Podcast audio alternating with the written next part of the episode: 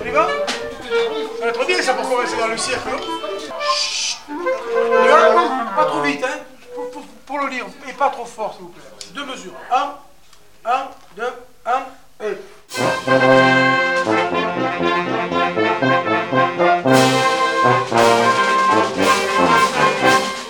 Plutôt que d'acheter un instrument, il m'a prêté sa clarinette et j'ai débuté comme ça. Les instruments appartenaient aux sociétés, c'était des sociétés complètement autonomes qui arrivaient à financer les cours, l'achat d'instruments, le prêt d'instruments, euh, l'achat de partitions euh, et jusqu'à l'habillement s'il fallait. Il n'y a qu'en 1964 que la municipalité de l'époque nous achetait des casquettes. Il n'y avait que des cotisations et quelques mécènes qui encourageaient le développement de la musique. Il faut reformer toujours du monde pour en garder un minimum. Le problème est là.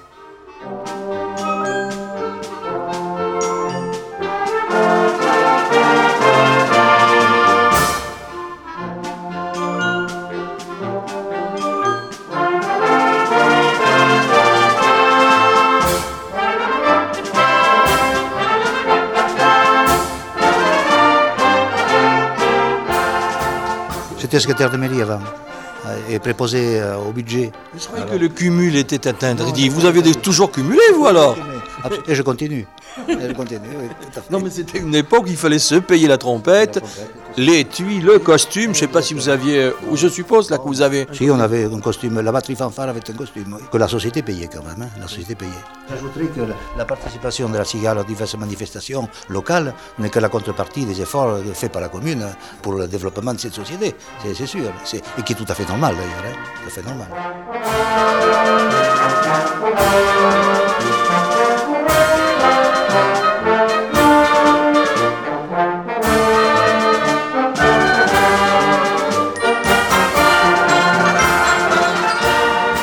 Les sociétés vivaient de quoi? Quels étaient leurs revenus? Les membres honoraires, les cotisations des membres honoraires et les fêtes, des fêtes chaque année ou des, des concerts publics ou des festivals qui rapportaient l'argent.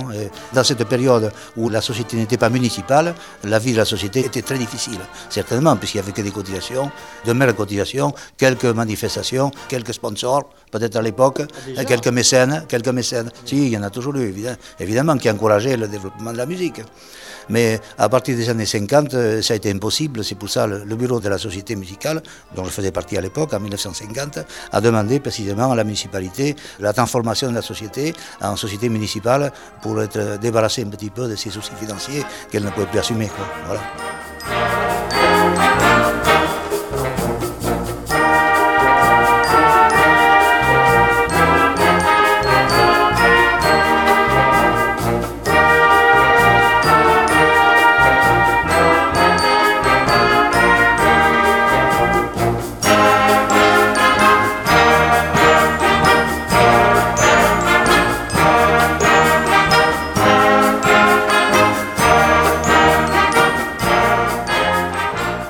Début, euh, bon, on commençait à péricliter un peu, les musiciens, ça partait, on vieillissait. On a décidé de monter une école de musique. Bon, avec des éléments de chez nous, des professeurs, c'est-à-dire des, anciens musiciens qui dressaient les jeunes. On me dressait dans le sens. euh, euh, au début, bon, vous savez, c'est comme partout. Je vois au football, c'est pareil. Les, parents se débarrassaient un peu des enfants. hein, c'était gratuit. On a eu 70-80 élèves au début. C'était un peu garderie. Alors on a commencé à mettre le volant, on a dit bon maintenant on va restructurer ça un peu, on fera payer une petite cotisation et puis on montera notre école de musique pour nous former des musiciens pour notre société. C'était, c'est du bénévolat, c'est du, du bénévolat à 200%, hein, vraiment, c'est du bénévolat à 200%, hein, parce qu'ils ils faisaient ça, ils jouaient, ils faisaient, bon, c'était entièrement bénévole quoi. Tant que nous sommes de ce monde, on tient quand même à garder cette affaire-là. Jusqu'au jour où on ne pourra plus, quoi.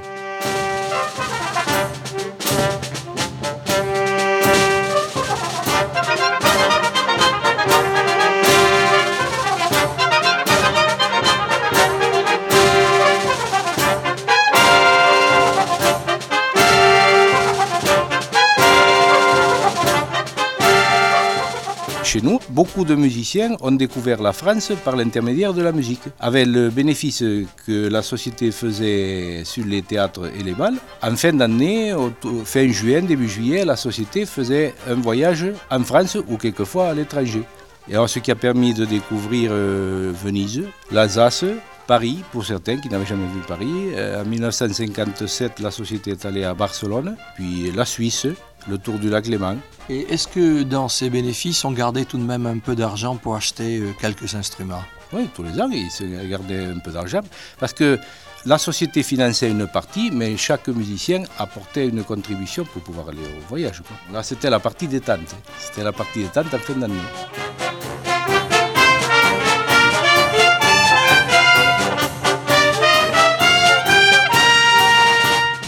Part, la mission propre de cette école de musique est déjà de faire de la sensibilisation en milieu scolaire. Et puis, en dehors de ça, on fait carrément des comédies musicales en fin d'année que l'on développe dans un concept annuel.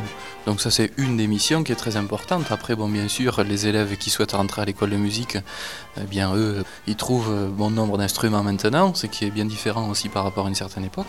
Et puis, au niveau du matériel, vous voyez, on a une, classe de percussion qui est très élaborée. C'est vrai qu'à une certaine époque, on n'aurait pas pu avoir ces moyens, du moins ces instruments qui coûtent très cher. Donc maintenant, on arrive à les avoir petit à petit.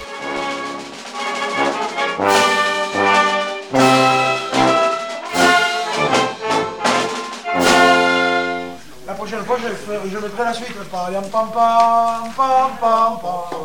Bon,